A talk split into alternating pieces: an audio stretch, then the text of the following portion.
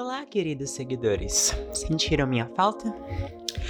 Uh, pois bem, acho que antes de começar qualquer coisa, eu devo dizer que sinto muito, muito mesmo por ter ficado tanto tempo sem postar nada aqui no podcast. Eu fiquei doente e não consegui produzir muita coisa, então eu acabei deixando o podcast de lado. Sinto muito novamente. Uh, de verdade, eu não tava conseguindo, não tinha tempo, eu não tava muito bem. Mas o sabor de ambrosia agora voltou. A gente tá na nossa segunda temporada agora. A gente tá. Tem o Agora agora, onde eu falo sobre as coisas, as principais coisas que aconteceram durante a semana. Vai ter os episódios uh, mais focados em certas produções, em certos temas mais específicos, obviamente, mas não tão frequentes como era antigamente. E é isso. Um, e quando eu estava pensando em o que trazer como pauta principal do Agora, um, eu acho que uma das coisas que mais uh, casa com o que está acontecendo hoje em dia, eu acho que é um tema muito falado desses tempos para cá é a questão dessa tal briga geracional que está acontecendo entre os milênios e a geração Z uma, uma opinião assim pessoal sobre o que está acontecendo. A geração Z, como e eu falo isso como uma pessoa que faz parte dela, é uma, uma geração um pouco com o ego inflado. A gente realmente um, tem uma visão de mundo um pouco mais diferente. A gente se importa muito com causas sociais e tudo mais, porém, ao mesmo tempo, existe uma parcela muito ativa, principalmente nas redes sociais, que acaba não ligando tanto para as coisas, que é muito emocional, que é muito emotiva e muito reacionária no sentido de a gente gosta de externalizar nossos sentimentos e frustrações com uma facilidade muito grande. Ao mesmo tempo, a gente tem os millennials, que é uma geração que acompanhou a ascensão da internet, que acompanhou muito de, da sua transformação e está se vendo sendo passada para trás por uma nova geração que já meio que cresceu com a internet, que não sabe muito bem como é ter uma vida sem ela. E já a geração dos millennials meio que aos poucos foi se adaptando a ela e aos poucos viu o mundo se moldando à internet. Então você tem toda essa diferença geracional e agora, principalmente, eu acredito, com a pandemia e como muita gente recorre à internet, principalmente o Twitter, para ter alguma forma de distração, ela acaba essa esse conflito, esse conflito de ideias, conflito de vivências acaba acontecendo com muito mais facilidade, com muito mais potência. É particularmente engraçado para mim, principalmente por naquela naquele tweet que a Lin fez sobre o que os jovens consideravam cringe e não só as respostas que as pessoas colocaram, que não necessariamente é um relato da geração, é mais algo pessoal, tipo as pessoas que dizem que não gostam de café, as pessoas que dizem que não gostam de certas coisas, as pessoas que dizem que não gostam de boleto. Eu acho engraçado como o, os millennials acabaram reagindo a isso e como levaram isso de uma forma. levaram isso pro pessoal. Devo dizer, nem todos da geração Z necessariamente odeiam café. Tem gente que gosta e gente que não gosta. É uma questão pessoal. E outra coisa, ninguém gosta de boleto. Nenhuma geração, não importa qual seja, gosta de boleto. A gente paga boleto porque a gente tem que pagar boleto, não porque a gente gosta. Tem uma diferença muito grande, muito sutil até. E é meio isso.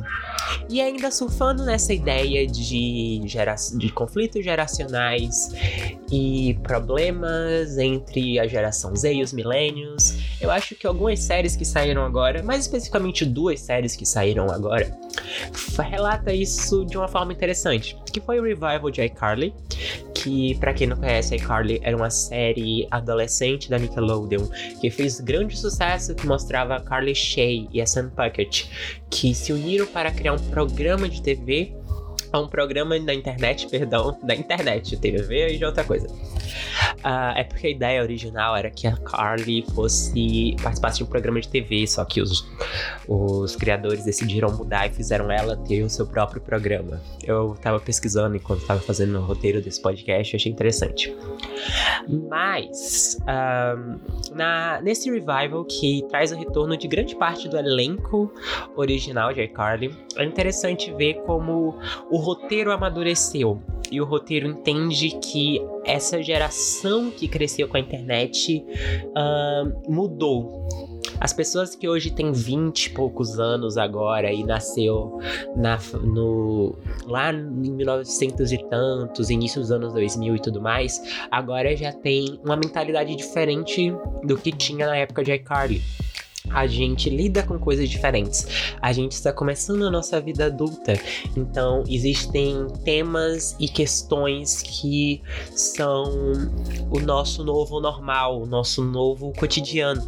E a série faz uma transição muito legal sobre isso, ainda mantendo aquele humor de iCarly, como sempre, indo nas coisas mais bestas e é, investindo bastante no humor físico, que é hilário. Ainda tem muito disso.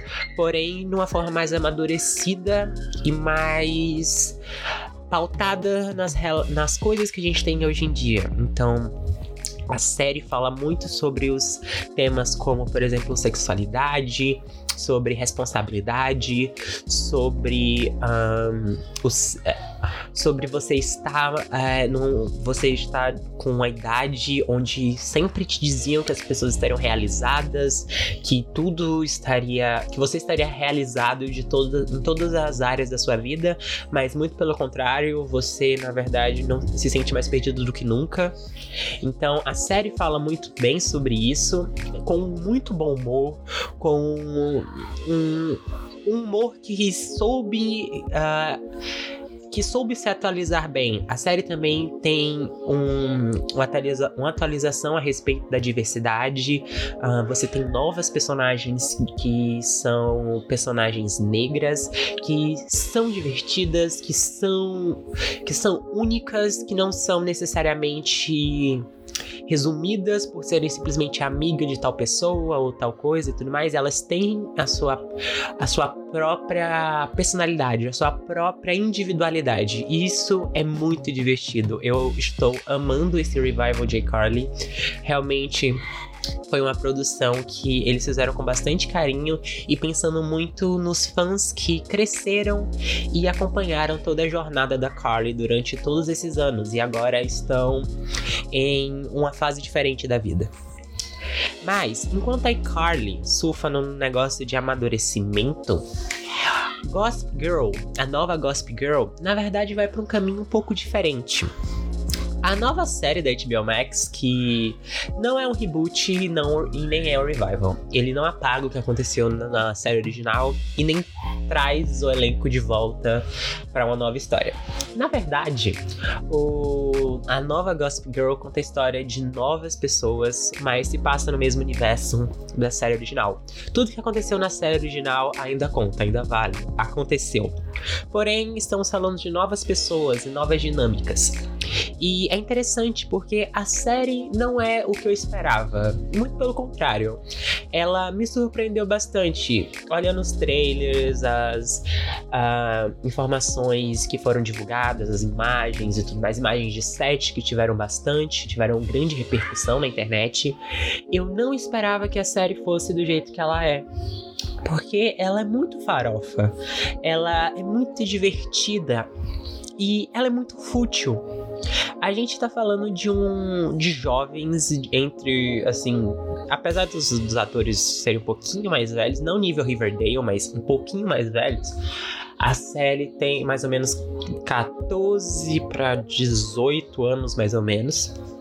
E ele mostra adolescentes de uma classe muito rica, assim, da sociedade. Eles são pessoas que Uh, tem, sei lá, eles conseguem comprar roupas que são extremamente caras de marcas que eu não consigo gravar o nome porque são muito difíceis de eh, gravar, mas eu acho que tem a Vogue nisso. Então, mas assim, são pessoas que estão. são a minoria da minoria da minoria da minoria da minoria da sociedade. São pessoas extremamente ricas e extremamente poderosas. Que graças aos adventos da internet, tem um poder de influência muito grande, muito pelas mídias sociais, pelos seguidores, e tem uma relação de poder diferente com a geração que veio antes, com os millennials. E é legal porque existe esse duelo e esse embate entre os personagens. Existe uma pequena revelação que acontece logo no primeiro episódio, porque diferente da série original, a, a nova Gossip Girl ela decide revelar quem é a pessoa por trás do, das fofocas logo no primeiro episódio. Ele, ela, a série fala as motivações que levaram a, cria a criação e o retorno da Gossip Girl. E é muito bem feita e fala muito sobre essa ideia de diferenças geracionais. Você vê pessoas que é uma disputa de poder, é um cabo de guerra de poder. Que você vê uma geração que está cada vez mais perdendo a autoridade que ela tinha e está desesperada para conseguir de todas as formas recuperá-la. E ao mesmo tempo você tem uma nova geração que já que sabe que tem esse poder, que sabe como usá-lo e sabe onde usá-lo e com quem usá-lo é muito interessante. É, a, a, série é muito fútil, muito divertida. Tem uh, mini histórias assim que são muito engraçadas. Na minha opinião, eu ri bastante tem uma piada que funciona muito bem hoje em dia com todos os memes que aconteceram sobre como a Zara, por exemplo, é um, uma marca de pobre. Ou você tem, por exemplo, um indício de um possível triângulo amoroso ou de um trisal, ainda não sabemos. Você tem uh, pessoas que você tem uma pessoa que é bastante rica, que liga para as questões sociais, para questões ambientais, mas ao mesmo tempo você vê que ela ainda uh, mantém o conforto de uma pessoa do e usufrui das uh, como eu posso dizer do que possui, do ganho que ele tem. Então, você tem tudo isso, você tem, por exemplo, algumas questões bem interessantes sobre como as pessoas mudam quando elas são imersas nas redes sociais. Então, você tem toda essa transformação da juventude a respeito das mídias. É uma série que, apesar de eu ter falado que você tem essa questão do confronto geracional, nesse primeiro episódio que saiu da HBO Max, ela fala muito sobre a geração Z.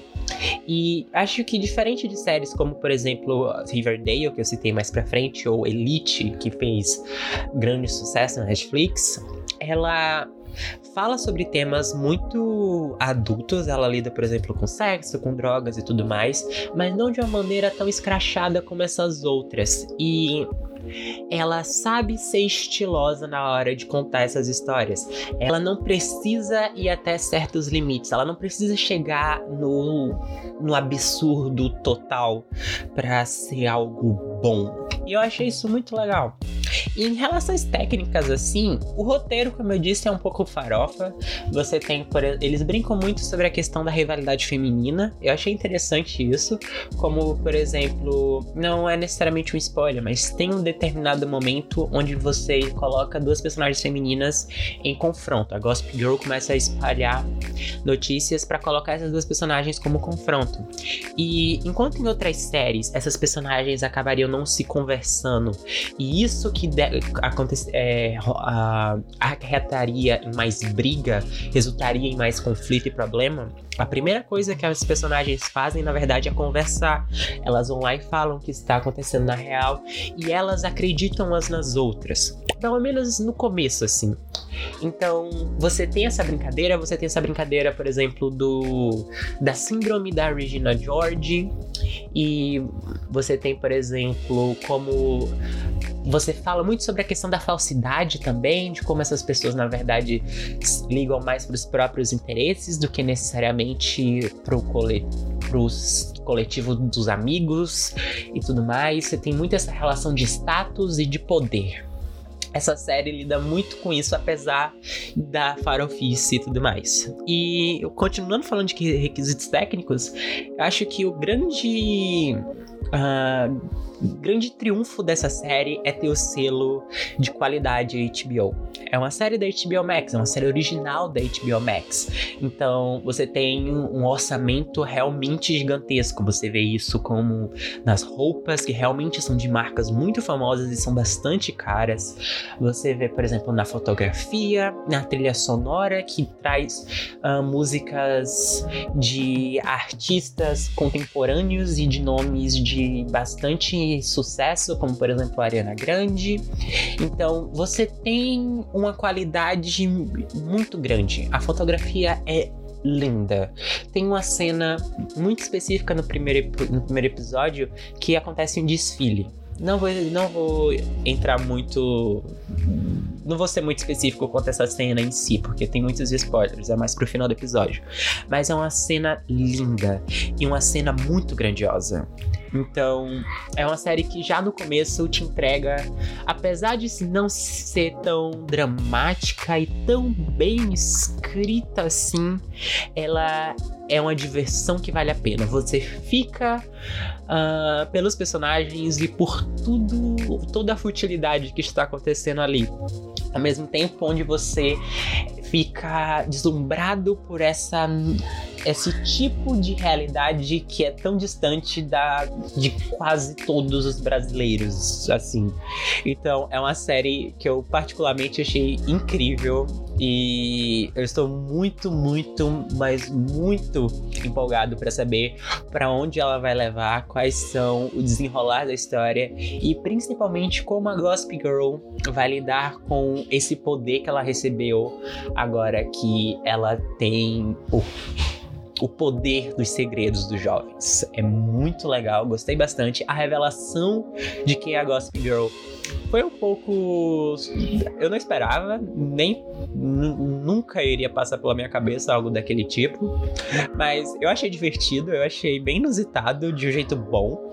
E eu espero que eles saibam aproveitar isso muito bem e que esse conflito geracional que eu fiquei falando seja melhor trabalhado no desenrolar da trama. Eu amei bastante essa nova Gossip Girl e eu espero que as coisas só melhorem daqui para frente, porque realmente eu me empolguei.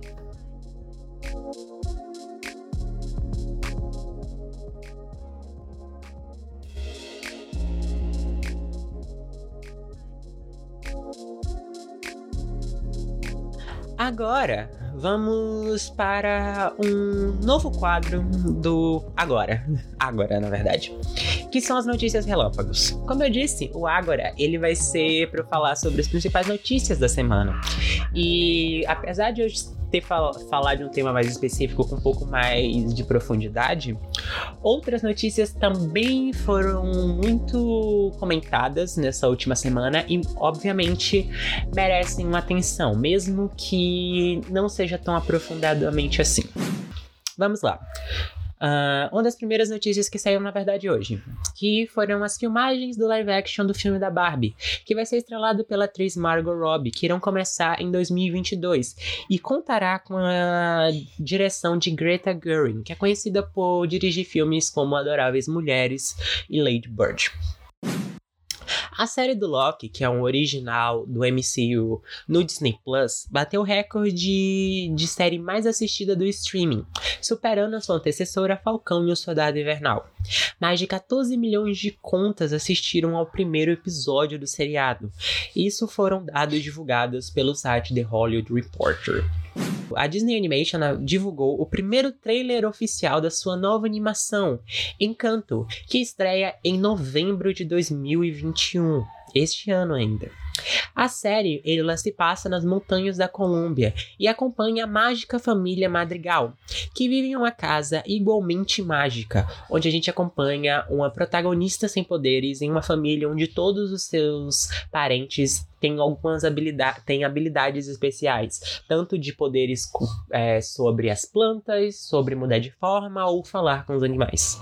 É, o trailer é bastante lindo, é muito estranho você ver tantos animais da nossa fauna sendo colocados em outro, outro país, mas aí você lembra que eles não necessariamente são originais nossos. Existem outros lugares da América Latina, hum, por exemplo, as capivaras, araras e tucanos.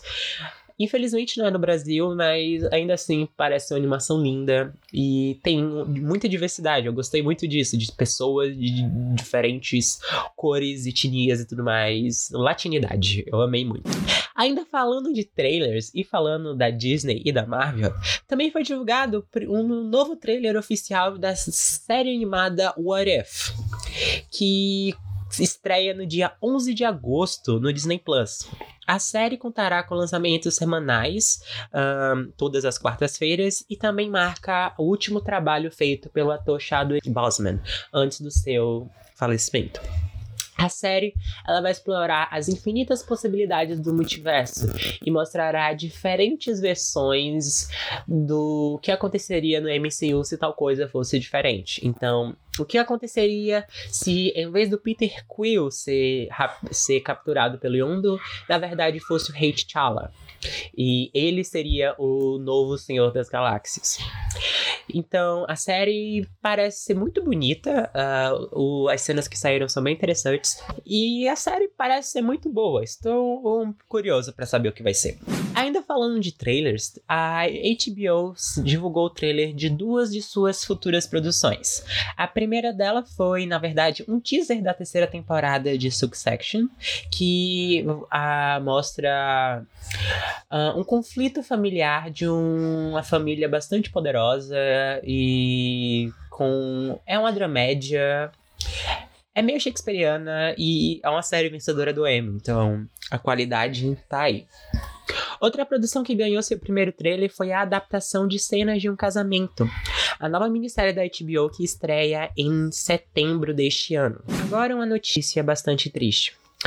No dia 5 de julho de 2021, faleceu o cineasta Richard Donner, aos seus 91 anos de idade.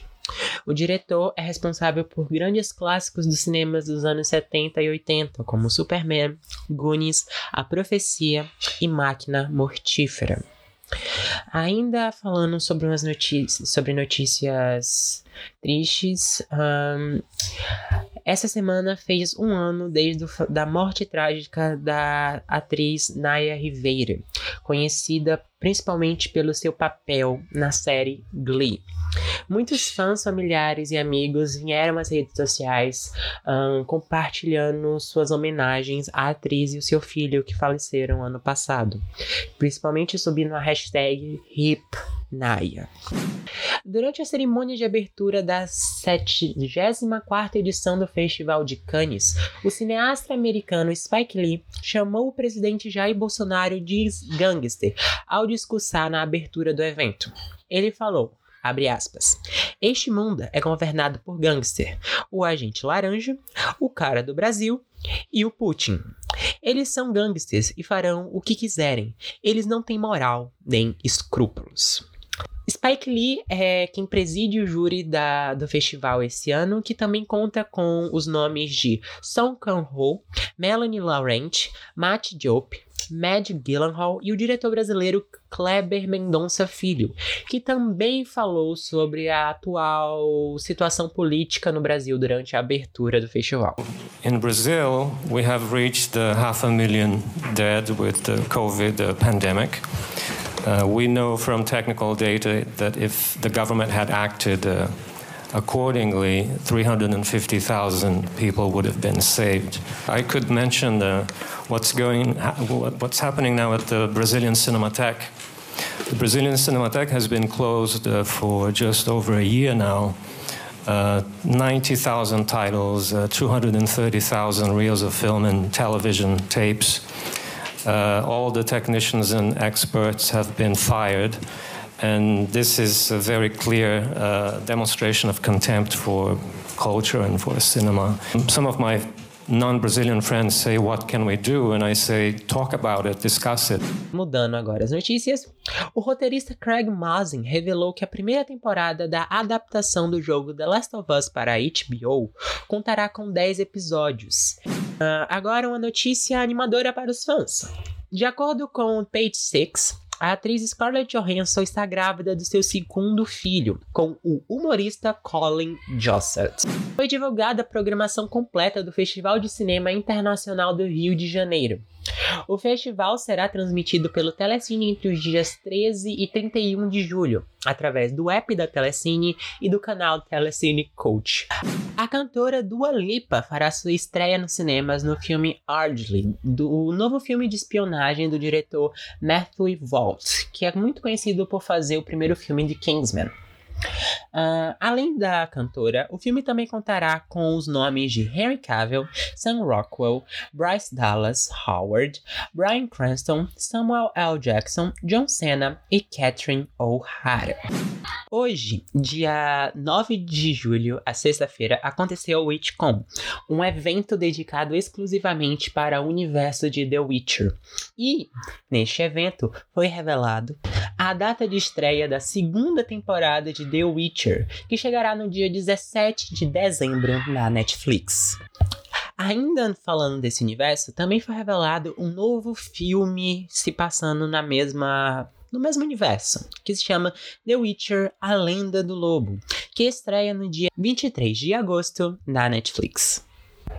E, para finalizar as notícias do universo de The Witcher, a atriz Michelle Yeoh, conhecida principalmente pelo fazer o filme Crazy Rich Asians, ou Podres de Rico, foi escalada para o spin-off de The Witcher, intitulado The Witcher Blood Orange.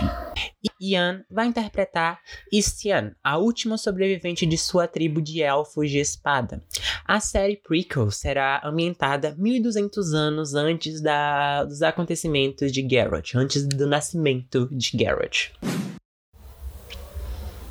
O quadrinista Tom King revelou através de seu Instagram que está trabalhando em uma nova minissérie de Christoph Chance, o personagem alvo humano, pelo selo adulto da DC Comics DC Black Level. A minissérie contará com ilustrações de Craig Smallwood e estreia em outubro de 2021 nos Estados Unidos. A HBO anunciou o cancelamento da série Lovecraft Country após a sua primeira temporada. Segundo as notícias, o motivo que levou ao cancelamento foi por conta de divergências do roteiro, onde que os escritores queriam ir para caminhos diferentes dos livros, algo que não foi muito bem visto pela emissora. Após o anunciamento do cancelamento, a showrunner da série, Misha Green, veio ao Twitter agradecer a produção e tudo mais e falou alguns de seus planos para o segundo ano. Segundo a showrunner e roteirista, a segunda temporada de Lovecraft Country mostraria um novo mundo onde antes ficava os Estados Unidos, que seria dividido entre três regiões. Uma que, é, que seria a Nova República Negra, outra que seriam as Nações Tribais e uma terceira região, onde seria chamada de White Lands, onde veríamos uh, um mundo sendo dominado por zumbis. Segundo muitos debates e tudo mais, muitas pessoas estão levando a acreditar que o cancelamento se deu por a série que iria tratar de da supremacia branca na perspectiva de pessoas negras, onde os zumbis, na verdade, seriam uh, pessoas brancas. E muitas pessoas vieram às redes sociais debater que isso que levou ao cancelamento da série, já que os produtores talvez não tivessem gostado de ver uh, pessoas brancas sendo retratadas como monstros e elas teriam medo, os produtores teriam medo da repercussão que isso poderia causar nas mídias sociais. Sometimes I wonder what to say to you in the soft afternoon air as you hold us all in a single death. I say, Where is your fire? I say, Where is your fire? You got to find it and pass it on. You got to find it and pass it on from you to me, from me to her, from her to him, from the son to the father, from the brother to the sister, from the daughter to the mother, from the mother to the child. I say, where is your fire? I say, where is your fire? Can't you smell it coming out of our past? The fire of living, not dying. The fire of loving, not killing. The fire of blackness, not gangster shadows. Where is our beautiful fire?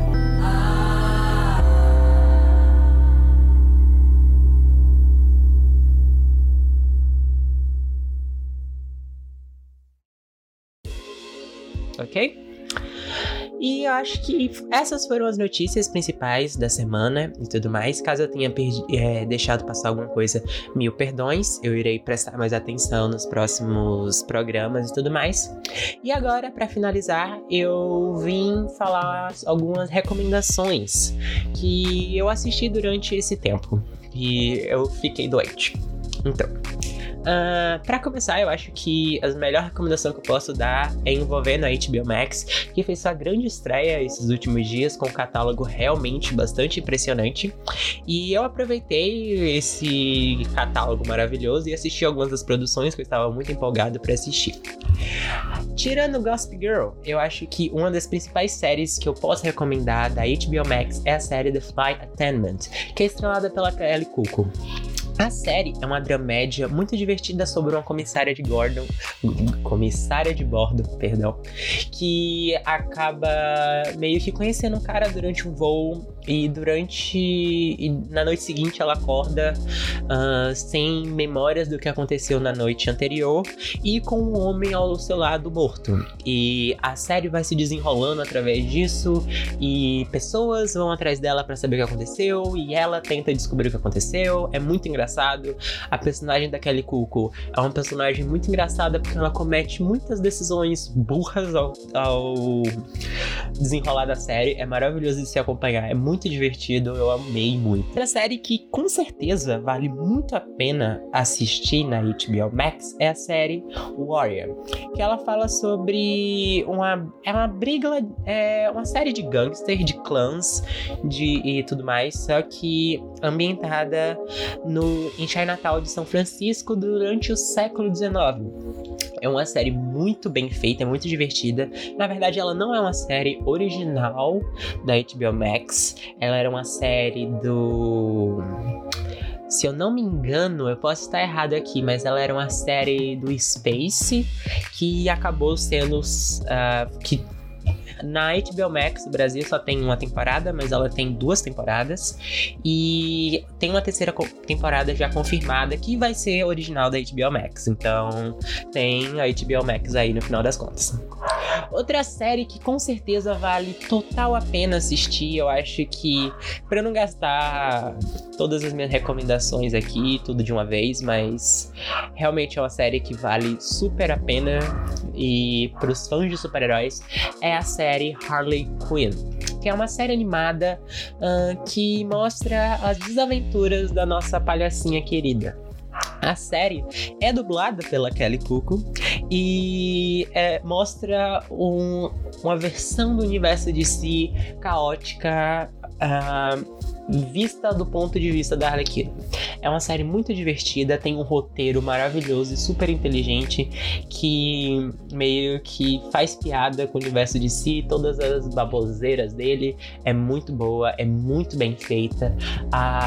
Entre os personagens secundários que tem na série, você tem, por exemplo, a Era Venenosa, que é uma personagem maravilhosa. Você tem o Tubarão Rei, você tem o Dr. Psycho, você tem o Cara de Barro, você tem uma penca de outros personagens do universo de si, você tem participações especiais dos, de tantos heróis quanto vilões. É muito maravilhoso e a Arlequina nessa série mostra exatamente o motivo dela ser tão amada por todo mundo. Você vê todo o potencial da personagem sendo utilizado em todas as formas possíveis, tanto sobre as questões psicológicas da personagem, sobre o seu humor, quanto as suas habilidades, quanto tudo. É uma série incrível, maravilhosa. E todos os fãs de super-heróis, eu acho. É uma série adulta, deixando bem claro isso. Ela tem uma classificação de indicativa alta. Ela tem muita violência, palavrões e cenas muito explícitas. Então, não é para crianças. É, não é um desenho para crianças. Por favor, se, se você for criança, assista Teen Titans Go, que é uma série maravilhosa, tá? É incrível. Também recomendo bastante. Então, essas são as minhas recomendações. Esse foi o novo episódio do Agora. Eu espero que vocês tenham gostado, tenham se divertido, tenham se informado do que está acontecendo no cenário atual da cultura pop. Uh, muito obrigado por escutarem até aqui.